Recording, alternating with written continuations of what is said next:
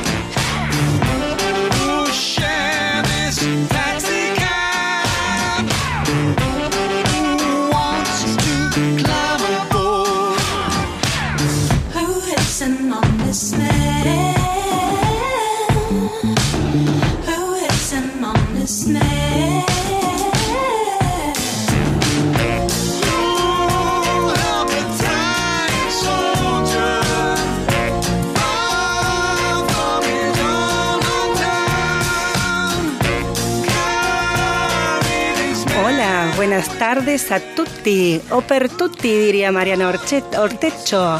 Soy Mariana Ortecho en el lugar de Georgina Remondino. Hola, buenas tardes a toda la audiencia. Eh, hoy estamos en Raro es Todo Junto. Alejandra Peloso y Georgina Remondino tratando de hacerle el aguante a Mariano Ortecho, que hoy está con una cuestión familiar y no nos va a acompañar, por lo menos no desde el inicio. Eh, bueno, queremos saludar a el CCT Córdoba o los CCT Córdoba del CONICET por acompañarnos en, en nuestros programas, ya que cumplen 15 años, ¿no, Flaca? Exacto. 15 años en Córdoba y auspician y apoyan el proyecto de Raro es Todo Junto. hacen el aguante. Así es. Esto es un programa de aguantadores. Aguantadores y remadores. Así es. En, en- en dulce de leche, ¿no? Como todos, en Como realidad. todo, y a palito. Eh, saludamos también al equipo de los SRT, a Cele, Bu- a Cele Sabri Bustos. Sabri Bustos, a Cele Pereira. Me miró con una cara como diciendo, de, de las dos hice una, de la- las fusiones a vos y a Sabri. A Zulma Capriles en la musicalización y, eh, como siempre, también al resto del equipo que nos saluda, a eh, Gabriela Yeremian, Roti Bustos, Flor Páez y Juli Huargo. Y también a Luli Jaime. Así es. Bueno, eh, Flaca, ¿cuál es el tema que vamos a trabajar hoy? Hoy vamos a trabajar el derecho a la tierra y la gestión territorial. Bien, wow, qué tema, ¿no? A full. Escuchaba recién en el programa anterior del mono cómo está ahí Gea y, eh, digamos, los que acompañan al teleteatro Ah. de- del mono a full con las cuestiones de las reivindicaciones, ¿no? De la tierra. Ah, mira, no, no, no, no estaba escuchando, pero sí, la verdad que es algo que está totalmente eh, en agenda hoy en, en Argentina y en realidad en muchas partes de Latinoamérica. Así es, y sorprendentemente está en agenda, eh, siendo que es parte de un derecho este, humano, ¿no? Humano. Un, derecho declarado, digamos, como un, derecho universal. Bueno, hoy vamos a hablar un poquito de todas estas cuestiones, cómo el Estado interviene eh, garantizando este derecho eh, o de alguna manera también obstaculizando, Obstaculizando, sobre ¿sí? todo. eh, algunas, algunas leyes, algunas ordenanzas que luego no son reglamentadas, para poder, digamos, entrar un poco más a la complejidad que- de qué supone, de alguna manera, el tema del de, eh, derecho a la tierra y la gestión de los territorios. ¿sí? Tenemos una consigna para el día de Por hoy. supuesto, como todos los sábados, tenemos una consigna para que nos envíen los comentarios y participen, por supuesto, también de los premios. Hoy la consigna es, ¿qué se te viene a la cabeza cuando te dicen la palabra propiedad? Ay, Dios mío. A mí se me viene búnker. Ah, bueno, ¿por qué flaca? Pero se me viene búnker en, en un mal sentido, como onda, ahí puedes hacer lo que se te antoje, pero también en el sentido de resguardo, que me parece que es súper importante en, en justamente esta, esta posibilidad de acceder a este derecho a la propiedad de manera eh, con un título, o sea, de una manera legal, que tengas un resguardo. Claro, de alguna manera regularizada. ¿no? Exacto, exacto. Con ciertas garantías. Bien, a mí se me viene la verdad que la, la- cuando digo propiedades, digo propiedad de quién. ¿No? Claro. Eh, me tengo, ah, digamos, como cierta inquietud generalmente cuando uno va por las sierras, en algunos sectores Sí. que han sido últimamente sumamente, digamos, urbanizados, loteados. Y uno dice, ¿de quién es todo esto? Bueno, a mí me pasa eso que vos decís en el camino del cuadrado, que veo Ajá. el alambrado en la montaña y digo, ¿quién se compró la montaña? O sea, ¿cómo puede ser que alguien sea dueño de una montaña que se supone que no sé en qué momento alguien originariamente, porque esa montaña particularmente no está trabajada? Entonces decís, Claro, bueno, es un concepto de propiedad, Claro. ¿no? Es decir, la tierra es de quien lo trabaja o no. claro, por eso, ¿quién fue el titular original? ¿En base a qué fue el titular original? Ajá. Eso es lo que me pasa. Sí, a mí me pasa también que pregunto, bueno, el, el Estado, ¿quién, quién de alguna manera ha permitido, por ejemplo, que ciertos espejos de agua, que son, cual. que- digamos, de alguna manera territorios fiscales, hoy no podamos acceder a esos territorios fiscales porque se ha loteado de manera privada todo alrededor y no se han garanti- garantizado los accesos a esos Exacto. territorios fiscales. Entonces, ahí, por ejemplo, pienso en el caso particular del dique Los Molinos, Sí. que todo el sector sur, bueno, el sur menos, digamos, pero el norte y el este están totalmente cercados, digamos, no hay Tal muchas cual. bajadas públicas por donde acceder. Entonces, bueno, me pregunto cuando me dicen la palabra propiedad, ¿de quién es? Tal cual, ¿Sí? Tal cual. Bien, bueno, pueden escribirnos y contestar esta consigna de hoy. ¿Qué, te- qué se te viene a la cabeza cuando te dicen la palabra propiedad? ¿A qué número pueden escribirlo, Flaca? Pueden escribirlo al 3513-077-354 o nos pueden mandar también al Instagram de Raro es todo junto. Bien, ¿y tenemos premios? Por supuesto. Un mar de premios, Hoy ¿no? tenemos un montonazo de premios. Están nuestras amigas de Entre Cejas y Pestañas que les regalan un esmaltado semipermanente de uñas y encuentran a las chicas en Gregorio Gavier, casi esquina Tejeda, y en Instagram como Entre Cejas y Pestañas. También tenemos las dos cajas de pasta Julios de elección y encuentran a ellos en el Instagram como Julios Pasta.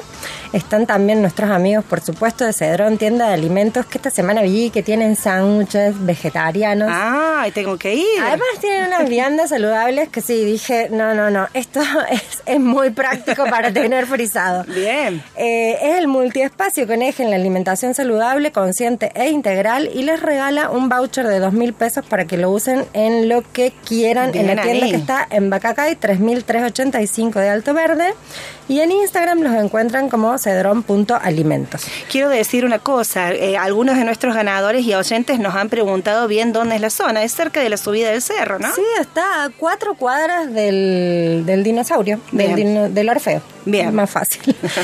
Eh, nuestros amigos de Fábrica de Plantas, que también les regalan un árbol nativo, que en este caso es un moradillo y es el vivero y espacio cultural que yo me parece espectacular también en Mendiolaza y los encuentran en Instagram como Fábrica de Plantas. Y hoy tenemos el sorteo especial de nuestros amigos de California School que eh, les regalan la inscripción y un mes gratis para cualquier curso de inglés para adultos de la academia de ellos que comienzan en agosto. ¡Oh, la, la! Exacto. A ellos los encuentran en el Instagram como California School Córdoba. Y hoy al cierre del programa vamos a decir quién es el ganador. Así que por favor, los que quieran participar específicamente hoy por ese premio, que nos mencionen en los mensajes también que quieren ir Participan por, el sorteo de California School. Buenísimo. Genial. Un curso súper adecuado para hacer en estos tiempos. Eh, en cualquiera de los niveles se pueden inscribir. Lo importante es que lo van a hacer online y eh, que tienen, digamos, el acceso a la matrícula bonificada y el 25% en Tienen cada mes o un mes gratis. Exacto. Perfecto. Lo que prefieran. Buenísimo. Entonces nos escriben al 351-3077-354 y eh, en nuestro Instagram Arroba raro todo todo junto. junto. Perfecto. Esa. Muy bien, ahí la Excel está a full. Como siempre, como siempre, atenta. Decinos la verdad, ¿le extrañas a Mariana? Todos. que descanse, por supuesto. Bueno, le quería mandar un saludo también a José, que es nuestro oyente y uno de los primeros ganadores ¿Ah, de sí? una, sí, un oyente muy fiel, que José eh, me mandó unas fotos re lindas que voy a compartir con el, el- el grupo sobre un taller de, de cerámica y un taller de dibujo para niños en Unquillo que se llama Espacio Leli. La verdad que inspiran esas imágenes que nos ha compartido, así que un, un abrazo para todo el Espacio Leli y para José que nos comparte estas hermosas imágenes. Buenísimo. ¿Y sabes qué? Nos olvidamos de decir que le queríamos pedir disculpa a los oyentes que habían adquirido sus entradas para el programa del Festival Pensar con Humor del sábado pasado.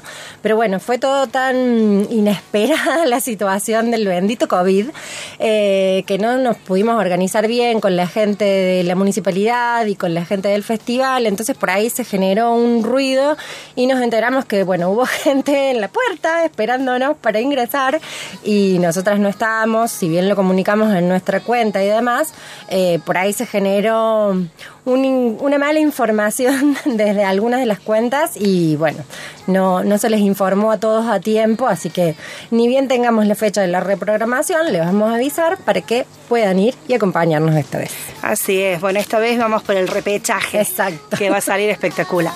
Bueno, eh, de todas formas, gracias a toda la audiencia que aguantó y que hizo también el aguante, los grandes sí, aguantadores. nos mandaron mensajitos también en las Muy redes lindo. haciéndonos el aguante con el bendito COVID. Muy bien, sí. que se irá.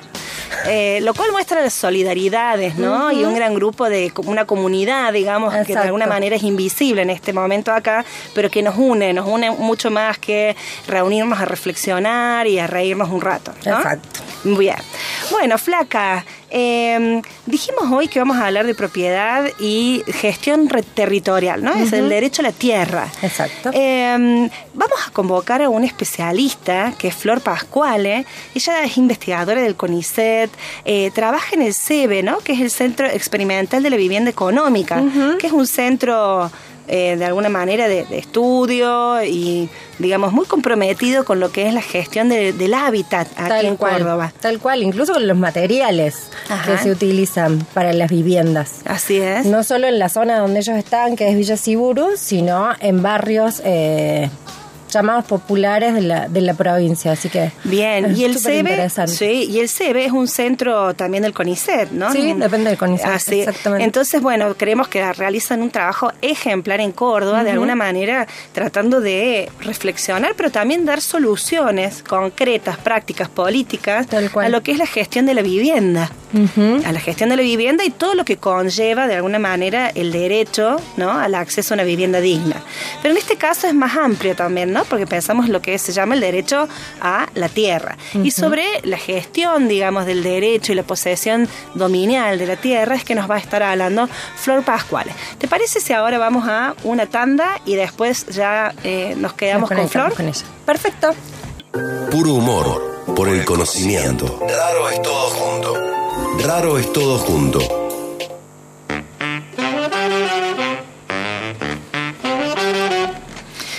Seguimos en Raro es todo junto. Hoy estamos hablando del derecho a la tierra y eh, la gestión territorial, ¿sí? Eh, comenzamos preguntándonos qué se les viene a la cabeza cuando te dicen la palabra propiedad, ¿sí? Esa es la consigna del día y pueden participar por el, el mar de premios que tenemos hoy, ¿sí? Entre cejas y pestañas les regala un esmaltado de semipermanente, ¿no? De uñas. Semipermanente de uñas. Tenemos eh, las dos cajas de elección de Julius Pastas, tenemos eh, el voucher de dos mil pesos de, de Cedrón, eh, tenemos el moradillo de fábrica de plantas y por supuesto también hoy cierra el sorteo o la posibilidad de participar en el sorteo de California School por un mes gratis de cualquiera de los cursos de inglés que seleccionen y un- la bonificación de la matrícula. Bueno, así que si quieren participar por estos pre- premios, nos escriben y nos cuentan qué se les viene a la cabeza cuando nos dicen la palabra, les dicen la palabra propiedad. Sí. Eh, flaca, de alguna manera, dale. ¿Sabes qué me Sí. acordar también hoy el tema de la propiedad? Una mm, de, la, de los memes que subió Roti a nuestras historias de Instagram respecto de los castores en, en Nordelta. Ah, sí, sí. Y, y esa cosa de, de, del creer que la propiedad uno puede hacer lo que se le antoje de manera de taparle la vista, el sol, al vecino, o sea, hacer una muralla de 25 metros porque ah, es mi propiedad y hago lo que se me antoja. También hay como, como esas otras Una falsa concepción de lo que supone lo propio, o la Tal propiedad cual. privada en este caso. Exacto. ¿no? Bueno, claro, digamos, por ahí un poco entusiasmados por ese imaginario moderno, ¿no? Eh, occidental y, y moderno de lo que supone la propiedad privada, también se han generado una serie de, mm, digamos, yo diría, veo así como si fuese como un, un encastre, ¿no? De distintas legislaciones, Mm. ordenanzas que se han ido produciendo a lo largo del Sí, tiempo. una eterna burocracia. Claro, pero que además han entrado como eh, quizás en una falsa consonancia entre sí, ¿no? Y a veces eso hace que sea, digamos, como un problema realmente burocrático, muy grande para el Estado de poner a andar esas, esas, este, esas ordenanzas, esas leyes, esas reglamentaciones. Depende del nivel que hablemos. Pero bueno, digamos, es cierto que el Estado tiene una responsabilidad, digamos, sobre el ordenamiento del territorio y sobre esto nos va a hablar hoy eh, Flor Pascuales. Pero bueno, de alguna manera me veo, veo así como la, la idea de un Tetrix, ¿no? Que intenta regular capas estas y capas cosas y capas. y capas y capas y capas y que cu- cuesta de alguna manera además, este, digamos, te- poder tener una imagen cabal de lo que supone el derecho a la tierra, el derecho a la propiedad privada, ¿sí? Y en este caso, eh, mm, digamos, todas las herramientas que tiene el Estado para, de alguna manera, gestionar eh, el hábitat Sí, en un sentido el acceso a la vivienda digna como parte de los derechos humanos, donde uno se pueda, digamos, eh, proyectar la planificación de su, de su de su plan vida, sí, sí, su cultura, su identidad, digamos, va, va sujeto a este derecho básico. Sí, un poco lo que leíamos hoy, George, eh, también eh, la, la garantía, que bueno, por ahí hay un montón de cosas que no, no las piensas, salvo cuando empieza a profundizar en los temas, y es eh, cuánto en la, en la igualdad de género al respecto, donde muchas veces, eh, hoy quizás, no sé, tenemos parejas que son simplemente concubinatos y donde después el derecho a la herencia de esa tierra, que el boleto estaba a nombre de, de la pareja, hombre, y después las mujeres quedan también desamparadas, eso lo, lo importante que es poder acceder también, eh, como a lo que nos va a contar Flor, al derecho a la tenencia y a la protección jurídica de eso, en Claro, muchos aspectos. claro, incorporar una perspectiva de género también en esa realidad compleja. Exacto, porque a ver, hay terrenos que hay gente eh, instalada hace años y que no puede acceder por diversos motivos eh, al, al título de propiedad y claro, después que pasan algunas situaciones quedan totalmente desamparadas eh, mujeres con sus hijos, familias, donde decís, bueno, eh, hoy hay, hay determinados vínculos que también no puedes acceder de una manera económica, quizás a costear abogados para hacer miles y miles y miles de trámites. claro, porque implican de alguna manera una vía judicial. Exacto. ¿no? Que sabemos que es costosa, lenta. Y bueno, y que estas disputas se han llevado también la vida de, de, digamos, grandes personalidades en estas luchas por la, ter- la tenencia de la tierra, ¿no? Sí. Digamos, estábamos pensando hoy en el caso eh, en el norte cordobés, ¿no? De. eh em eh, ¿Cómo es que falleció el año pasado de Ramona? Ramona. De Ramona, ¿sí? Eh, digamos, casualmente, mira, lo que vos decías, Ramona Bustamante, lo que vos decías, Flaca, digamos, una mujer encarando o de alguna manera eh, siendo simbólicamente un, un- un- sí, digamos, de alguna manera una personalidad en esta lucha por la tenencia de la tierra Claro. y una mujer, ¿sí? Sí. Quien reclamaba, eh, digamos, el, el, el derecho ¿sí? Eh, legítimo sobre estas tierras. Pero esto también se vincula con eh, los derechos ancestrales, ¿no? De quienes han eh, de alguna manera ocupado y vivido nuestras tierras antes de la colonización, ¿no? Y hoy también es toda una discusión que está en la agenda política y mediática, como el derecho a la tierra del pueblo eh, pilagá o el juicio de Napalpí, digamos, eh, tenemos varios, digamos, casos que hoy son parte de nuestras discusiones políticas y que muestran de alguna manera cómo el derecho a la propiedad o, o el, el- el andamiaje jurídico actual, digamos, eh, mm, se contradice o no contempla, o no, no, creo que sea en términos de contradicción, pero entra de ahí de alguna manera en una, en una lógica muy distinta a lo que se considera la propiedad ancestral en los pueblos originarios. Entonces, bueno, sobre todo esto vamos a estar hablando con Flor Pascuale. Eh, ¿Quién es Flor Pascuale, Flaca? Flor Pascuale es abogada, doctora de Derecho y Ciencias Sociales, investigadora asistente del CONICET desde el CEDE, que es, como ya mencionamos, el Centro Experimental de Vivienda Económica. Y además podríamos decir que es prácticamente como una coproductora de este programa. Porque Una nos- divina total. Sí, sí, nos ha ayudado. Ahí tenemos parte del equipo de los próximos columnistas. Ahí estará Flor, porque la verdad que se ha comprometido con el programa de una manera maravillosa. Bueno, Flor, ¿estás ahí? Hola, ¿qué tal? Buenas tardes. Sí, estoy acá. Hola, Flor.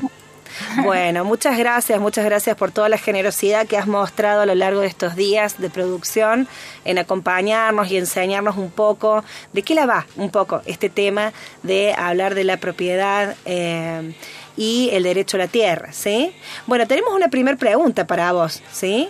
Eh, contanos así brevemente qué se entiende por derecho a la tierra ¿Y qué relación guarda con esta idea que vos nos comentabas y compartías, que es la idea de la justicia espacial? ¿Está? Bien, A ver, sí. ahí va. Mm, Bien. Me parece... ¿Qué, ta- qué tal? ¿Cómo están? ¿Se escucha bien? Ahora. Perfecto. Sí, perfecto. Me parece que mm, eso es, bueno, las vengo, eh, me parece súper interesante toda esta catarata de temas que han estado comentando al inicio, eh, por todas esas discusiones, em, por toda esta temática que venimos, eh, que, que fueron comentando recién, desde eh, la problemática al acceso a los caminos de ribera, eh, en las sierras de Córdoba, el acceso a lagos, hasta la problemática mapuche, hasta la, pasando por las problemáticas urbanas. Eh, en todo eso, en todas estas discusiones, en todos esos recorridos, eh, me parece siempre me parece interesante mirar, por lo menos desde mi, desde mi aporte ¿no? a, la charla, eh, las maneras como el derecho puede traer o nos trae los ejes que estructuran, porque la realidad es que estructuran eh, las discusiones, ¿no? Acá eh, el concepto de justicia espacial me parece sumamente rico porque mm, nos saca a lo mejor de la discusión como más eh, propia del derecho civil, en la que estaríamos hablando de derechos por ahí contrapuestos de una persona frente a otra, ¿no? El, el concepto de justicia espacial trae algo mm, bastante más amplio que nos, a lo mejor deberíamos volver a pens- pensar todos estos temas puntuales, todas estas situaciones concretas que fuimos planteando, pero creo que entrarían todas las situaciones en las que, que hemos ido ejem- ejemplificando. Y mm, ahí me parece interesante, eh, principalmente, yo traía, venía pensando una metáfora, ¿no? Para, una metáfora para empezar a, a discutir el tema, que era la es una metáfora eh, que utiliza un filósofo eh, del derecho contemporáneo, que es esta idea del asiento y el ticket, ¿no? Ajá, Para pensar eh, sí, el asiento y el ticket es que es eh, la idea de eh, pensar que imaginarnos que entramos a un auditorio y ver que alguien ya está sentado en el asiento que nosotras habíamos reservado, ¿no? Entonces uno dice, yo tengo el ticket para demostrar que tenía derecho a estar ahí, que tenía, bueno, que ese era mi lugar. Claro. Eh, y entonces ahí viene el derecho, esta, este, el, el derecho a ocupar este lugar del acomodador, ¿no? Porque uno cuando entra ve que el asiento está ocupado. Claro, como el mediador. Exacto. No, yo mediador. escándalo. Yo llamo, yo, llamo- yo hago escándalo, claro. ¿Cómo puede ser esto? Ningún mediador, lo sacaba de los pelos. Bueno, que es, digamos, una práctica que también sucede lamentablemente en la vida cotidiana, ¿no? Sí. No, no, es- no específicamente. Sí, Flor, disculpa, nos seguimos con nuestra metáfora que me parece sumamente pedagógica, además. Sí. Una metáfora que nos ayuda a pensar la parte discutida, ¿no? De, de- de muchos de estos temas que estamos pensando, ¿no? De decir, bueno, yo tenía derecho acá, llamo al acomodador, el acomodador pasa a ser el Estado, ¿no? El derecho, ¿no? Y el acomodador se va a fijar, me va a preguntar primero si yo tengo el papelito, ¿no? Claro. Eh, y bajo ese criterio, o sea, pueden pasar incluso muchas cosas. eh, el- la otra persona también puede tener, por ejemplo, puede tener un ticket igual que el mío. Claro. Claro. En el peor de los Que, casos. que, ten- que le otorga el mismo derecho, digamos, que a uno. Exacto, que le otorga el mismo derecho que a una sería a estar en ese lugar. Eh, y entonces, bueno, ahí eh, lo interesante de esto es esto, mirarnos de dónde habla, en qué punto se arma, se, se traba como la discusión jurídica, que es en uno de los puntos donde se nos traba la discusión es cuando tenemos a dos personas Claro. que en simultáneo, o sea, en el mismo momento quieren el mismo lugar, sería, ¿no? Entonces ahí tenemos como esto, como si fuera la fisonomía del- de, de muchos de nuestros conflictos, ¿no? Claro. Eh, eh, a- ahí hay un punto en donde el derecho siempre ha tenido como mucho que decir, o sea, el derecho privado Ajá. ha tenido como mucho que decir siempre sobre esos tipos de problemas, ¿no? Eh, el derecho civil ha tenido mucho que decir, ¿no? Esto de quién tiene mejor derecho, eh, y ahí entra un, un bagaje, bueno, que nuestro derecho ha, sentado algunos criterios, ¿no? El uso de la tierra, como recién comentaba eh, Georgie, el, el uso de este uso sostenido por 20 años, es un ticket, sería, es ahí un, un elemento, es, es un elemento para discutirle al acomodador, sería. Claro. Eh, y sin, bueno, es- eso me parece que ahí hay un, hay un punto, sería para pensar mucho de nuestros temas. Y mm, también es cierto de que, así, siguiendo con esta metáfora, ¿no? Después podemos pensar como muchos problemas, de que a veces eh, la discusión no es solo esa, ¿no? No es solo la de la sala llena, sería, en donde no tengo ya, no hay lugar Claro. donde sentarse, sino que mm, acá viene como este otro concepto que, que implica lo previo, ¿no? Lo de, la, la, la idea de que de que haya de, de que haya incluso de cómo planificamos esa sala sería para que contemple acceso igualitario, acceso a, a, Claro. eh, Sí. a numerosas personas. Bien. Eh, Flor, y de algo, eh, Flor, sí, de alguna manera pensábamos, digamos, cómo esos tickets y la forma de concebir la propiedad sobre, en este caso podemos hablar de estas butacas, ¿no? Que podrían representar una vivienda, la tierra, eh, cómo eh, nuestro derecho, nuestro andamiaje, digamos, jurídico, eh, entra de alguna manera eh, a rozar con otras cosmovisiones en la forma en que concebimos la propiedad, ¿no? En este caso de la tierra, como puede ser la posesión ancestral de la tierra, la posesión colectiva de, los de la tierra en el caso de los pueblos originarios. Eh, digamos, eh, nuestro andamiaje jurídico está en un intento de incorporar o no, digamos, estas, estos roces, estas disputas. Bueno, el andamiaje jurídico tiene, eh, desde mi mirada, tiene como una zona, como podríamos decirle, como su zona clásica y sus márgenes de disputa, sus márgenes en donde siempre se amplía, sobre todo acá porque en esto eh, quizás podríamos hablar de concepciones, ¿no? Hay concepciones eh, de propiedad privada, ¿no? Que mm, si quisiéramos describirlo un poco más históricamente, son las que han ido estructurando, como le han ido como dando una fisonomía ya al régimen, a los regímenes civiles que tenemos, ¿no? Que son los regímenes del siglo deci- decimonónicos, que les solemos Sí, decir sí.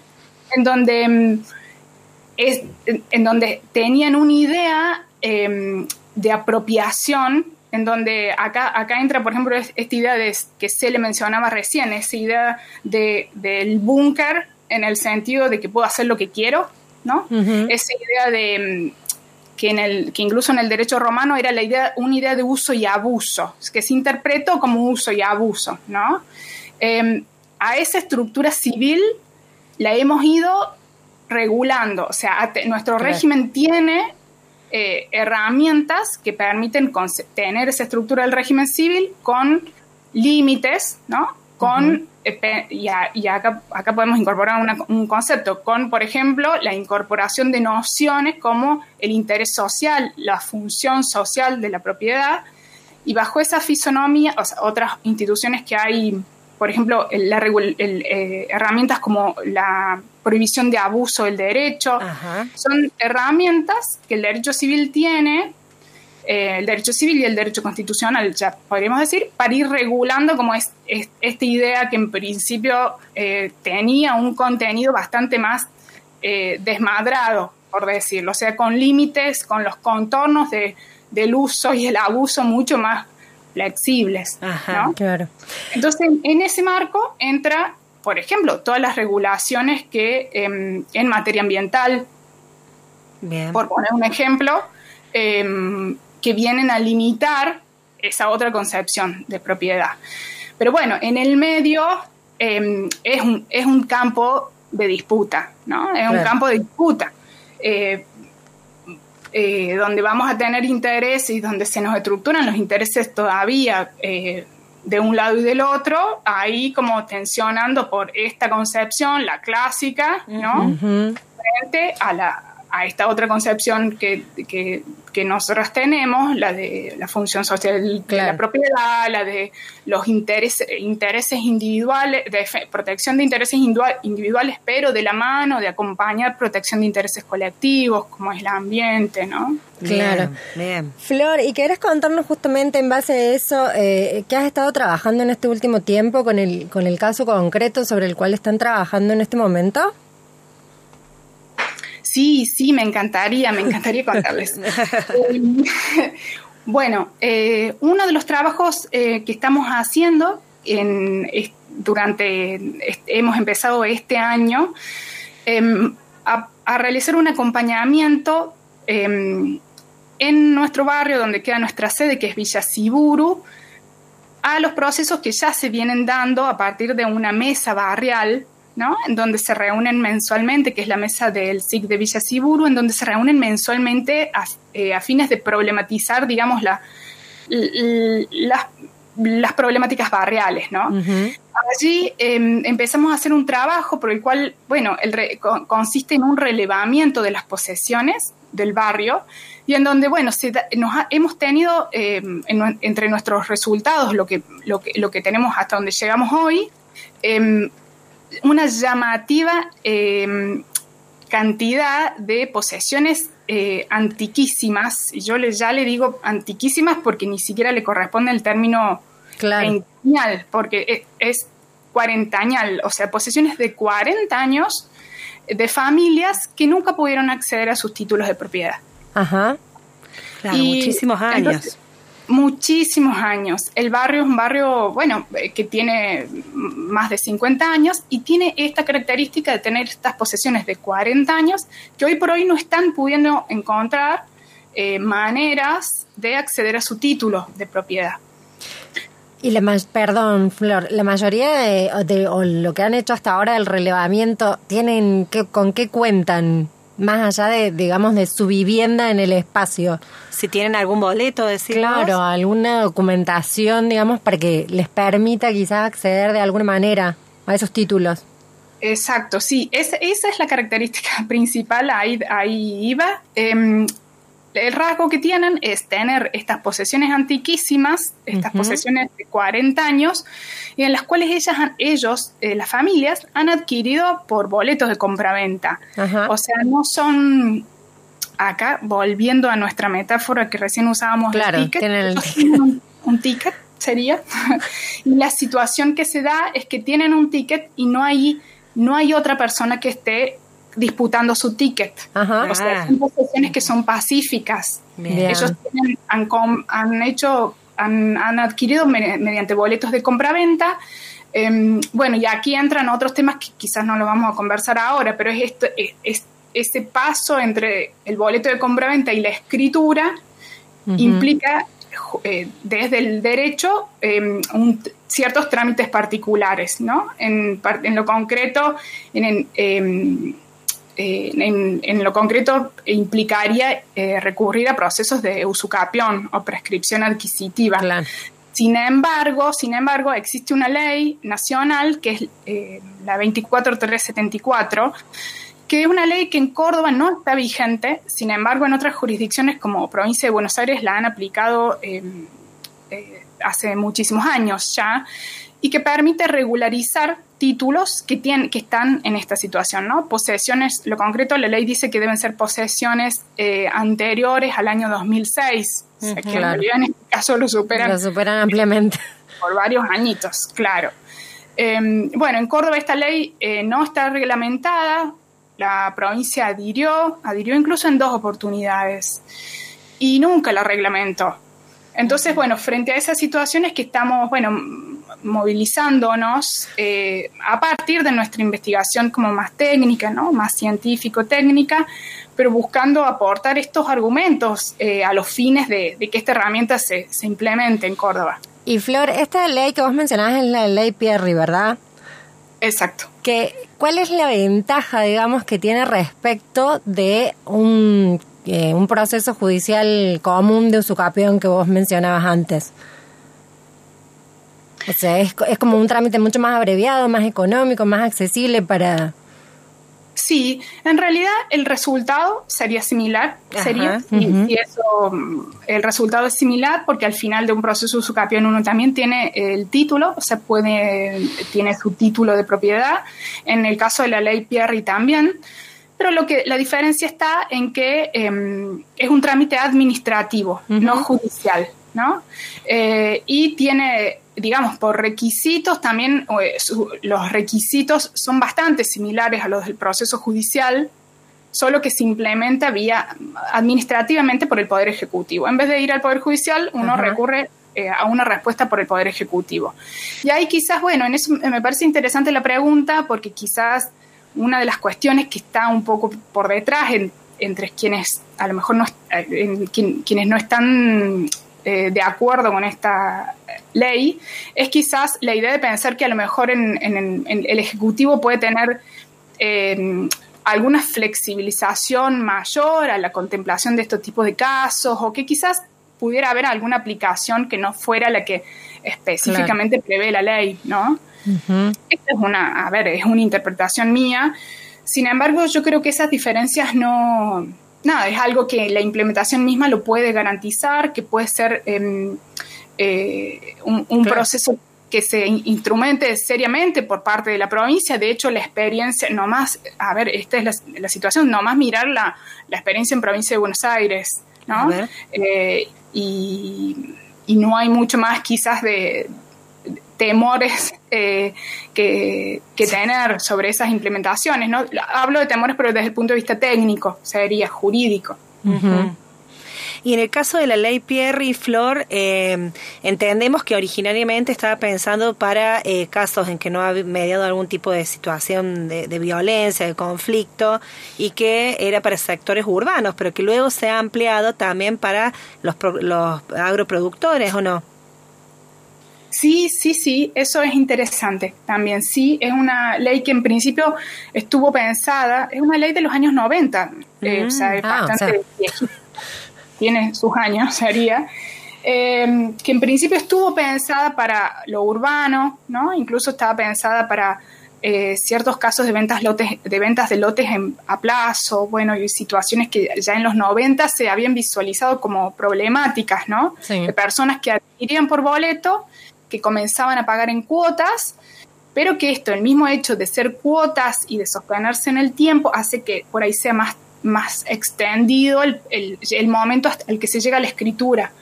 Y que en el medio suele, lo que suele pasar es que por ahí eh, alguna fallece, por ejemplo, puede fallecer el propietario Claro. y ya ahí existe como un obstáculo más para el escritu, para escriturar. Entonces muchas de estas situaciones se dan en ese marco, ¿no? De haber comprado por un boleto de compraventa y que el paso del tiempo hace que fallezca el titular y después ya jurídicamente se vuelve mucho más difícil sobre todo para familias que no tienen recursos. Estamos hablando de esas situaciones, ¿no? Claro. eh, acceder a, a esos títulos. Eh, bueno, la ley tuvo ah, eh, la pregunta sobre mm, la, es- esto es interesante, la reforma que tuvo en el año 2014, si no me equivoco, por la ley de agricultura familiar, que amplió el alcance a viviendas eh, de agricultores familiares respecto de inmuebles en donde ellos residan y produzcan, ¿no? Se, entonces también tiene que darse esto de la residencia en ese lote. Pero en principio también sería una herramienta para pensar en la problemática de las posesiones eh, en lo rural. Bien. Eh, Flor, te queríamos preguntar, porque vos, eh, de alguna manera, digamos, eh, en, en- representas, digamos, a un colectivo, una mesa de trabajo, ¿no? También dentro de tu investigación estás en diálogo con una mesa de trabajo, con la cual compartís, digamos, eh, no solamente un interés de producción de conocimiento, sino también, de alguna manera, un compromiso político, porque estas familias eh, accedan, digamos, a- al derecho a la tierra, a una, a un, una, digamos, un boleto, de- de- perdón, eh, dejar la idea del boleto para poder, eh, de alguna manera, acceder a la, a la escritura, supongo, ¿no? Que es el objetivo final eh, de la reglamentación que ustedes sobre la cual, digamos, de alguna manera llaman la atención. Pero, eh, digamos, también mm, sabíamos por alguna nota que vos has dado que en la provincia hay otras herramientas, ¿no? Que es como la ley 9150, creo que era, que tiene otros alcances como más limitados, pero que también va sobre esta área, ¿no? Queríamos preguntarte, bueno, ¿de qué va, digamos, esta, esta otra herramienta que implementa la provincia? Y bueno, digamos, si de alguna manera este, no es una forma de desentenderse o de no mostrar interés, ¿no? Claro. Por la reglamentación de la ley. De la otra ley. Sí, hoy, sí. Nada, ahí, ahí vamos. Eh, sí, la 9150 es una ley que sí tenemos vigente. Eh, ahí, con la ley 9150, un poco es interesante porque cuando vemos la historia de cómo se sancionó, el contexto en el cual se sanciona esa ley en Córdoba, que fue allá por 2003-2004, fue precisamente, precisamente en el marco en el cual se había empezado a visibilizar por eh, los movimientos, el movimiento campesino, por la gente que trabaja desde el campo jurídico eh, estos derechos, ¿no? Eh, se había empezado a visibilizar la problemática eh, rural de los desalojos, ¿no? Concretamente era en esas épocas en donde casos como el de Ramona Bustamante se conocieron en, en el en la esfera pública sería, ¿no? Y esta realidad de los problemas de, de- que ya conocemos, ¿no? El contexto en el cual eh, la frontera agrícola se, no- se fue ampliando, ¿no? Y estas posesiones y, y esa disputa, ¿no? Estos dos tickets simultáneos en el mismo lugar, en el mismo espacio y esa disputa se, se- se pone como latente, ¿no? Entonces, en ese marco, cuando surge el conflicto de los campes- de campesinos, la provincia sanciona esta ley, ¿no? Fue su respuesta jurídico-política Claro, claro. la 9150. Eh, y la 9150 tiene esta característica de ser una normativa que viene a dar un reconocimiento a posesiones. Ahí ya no, no hay un requisito de antigüedad en posesiones, simplemente la idea es buscar un registro, ¿no? Que eh, se anotaría, se, margi- se le dice marginal, o sea, se anota como una em, marginación en la misma matrícula, o sea, anota en el registro de la propiedad al lado de la titularidad del dominio la existencia de una posesión, sería, ¿no? Pero solo viene a decir que eso existe, como una especie de reconocimiento. En la práctica, acá viene la parte, en la práctica, esto termina siendo algo así como, le podríamos decir, como si fuera el paso previo para igual tener que yo ir a discutir, sería, yo, el, yo poseedora, sería ir a discutir la propiedad, ¿no? Ir a discutir con un juicio usucapión o ir a discutir con la ley Pierri, ir o sea que es una herramienta intermedia, si le quisiéramos poner este nombre así, eh, eh, para, para marcar como esa utilidad que tiene, ¿no? El registro de poseedores todavía hoy funciona, em, tiene, bueno, con, esta, con estas características, de no dar la respuesta por la titularidad. Claro. Claro, digamos, finalmente no, no termina de solucionar o de alguna manera allanar el camino. Flor, te queríamos hacer otra pregunta más. Te vamos a exprimir porque este tema es tan interesante y hay tanto que, que tenés para decir, ¿no? Por Y aparte hay muchas personas en esta situación. en esta situación. Es un tema sensible, ¿no? Generalmente, digamos, eh, involucra, ¿no? Historias familiares, eh, límites en la vida cotidiana de acceso, ¿no? A ciertas mejoras eh, que garantiza de alguna manera esto, esta situación dominial. Te queríamos preguntar, porque de alguna manera el modo en que vos investigas conlleva husmear, bucear, ¿no? En el pasado de las comunidades con las cuales trabajás, ¿no? Y habíamos leído en una nota que te hicieron en la revista La Tinta en mayo de este año, eh, que vos contabas que, bueno, en Barrio Alberdi habían estado investigando un poco eh, esta cuestión de la situación dominial y les llevaron a encontrar algunas vinculaciones con la posesión de la tierra de las comunidades comechingones. ¿Esto es así, Flor? Sí. No, no te Es estamos dando aire. Um, eh, es así en el sentido de, mm, en un sentido muy, eh, quiero, y en esto ser como, em, mm, nada, como prolija en, en el dato, sería como muy pequeñito aún Bien. del trabajo que estamos haciendo, principalmente eh, desde mi mirada, que mi mirada viene siendo siempre como un poco más indagar en los estudios de títulos individuales, ¿no? Eh, no vengo desde la formación eh, histórica, desde del, de, de poder contextualizar eh, ese pasado histórico, ¿no? Y ahí hay toda una riqueza que sería como, nos interesa muchísimo después poder eh, completar, pero ahí en, en nuestro estudio principalmente hemos, hemos ido pudiendo hacer por, por explicarlo de algún modo, como si fueran en- encadenamientos, cuando uno hace el estudio de título y va mirando quién es el antecesor, ¿no? Quién- a quién le compra, ¿no? Y en esto, bueno, eh, con la característica de hacer estudios de títulos que por ahí salen de la manera tradicional como desde el derecho hacemos los estudios de títulos, que generalmente se estudia sobre escrituras, ¿no? Nosotros Bien. tenemos, en nuestro caso tenemos boletos de compraventa, Claro. eh, entonces es un poco más informal, ¿no? Pero en eso hemos ido haciendo nuestras pequeñas reconstrucciones eh, que vinculan sobre todo con eh, personajes del, de los barri- de barrio Alberdi que tuvieron que ver sustancialmente con, eh, con la historia de, eh, del pueblo comechingón, ¿no?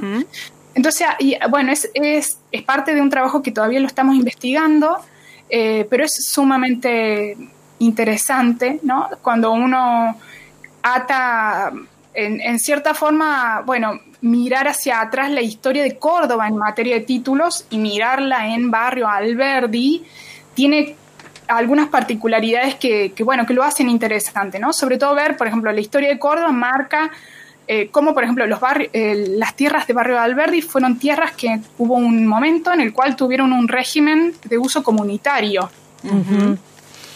Y eso, eso es como algo como sumamente mm, interesante desde el punto de vista de comprender eh, por lo distinto que es hoy eh, la manera como concebimos nuestra misma ciudad, ¿no? Claro, claro. Pensar en usos comunitarios que se habían autorizado a los- al pueblo de la toma, ¿no?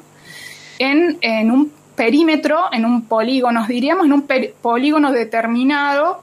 Em, sobre esto hay estudios de cartografía urbana que ya lo han documentado. Sí, no estoy sí, así sí, comentando algo novedoso, o sea, esto ya, ya está Pero han podido reconstruirlo de alguna manera en este tipo de estudio, ¿no? De la, la genealogía de los boletos y de las escrituras, ¿no? Lo cual es muy valioso también. Exacto. Bien. Sí, en, en eso estamos. Sí. Bien, bueno, un trabajo sin duda súper valioso Muy. que nos toca a todos porque estamos involucrados en esta problemática, no solamente a nivel colectivo, sino también en nuestras vidas cotidianas, individuales, digamos, ¿no? Que tiene que ver con de alguna manera robustecer esos resortes que nos permitan acceder a derechos. Bueno, y en ese trabajo está Florencia Pascuale, a quien agradecemos sumamente todo lo que nos has brindado, Flor. Desde ya te agradecemos un montón. Eh, queríamos ofrecer algunos teléfonos, te- si te parece, Flor, para eh, quienes estén interesados en esta temática puedan recibir algún tipo de asesoría. ¿Puede ser? ¿Te los podemos leer al aire? Sí, perfecto. Perfecto. Bueno, para quienes tengan algún tipo de iniciativa y puedan recibir asesoría en, en esta cuestión de el acceso a eh, la tierra y eh, la cuestión dominial, eh, pueden llamar al 433 7361 o por WhatsApp al 351 8010 609. Flor, te despedimos porque nos tenemos que ir y eh, seguimos contigo luego fuera del aire. Te agradecemos un montón. Gracias, Flor. Muchísimas, muchísimas gracias. Gracias. Flaca, ¿tenemos ganadores? Tenemos ganadores y de hecho tenemos que hacer una aclaración porque Nancy de Villa Allende eh, nos mencionaba que en realidad el, el alambrado ese que pusieron, que no era al que yo hacía referencia del cercado de la montaña, era para evitar los derrumbes.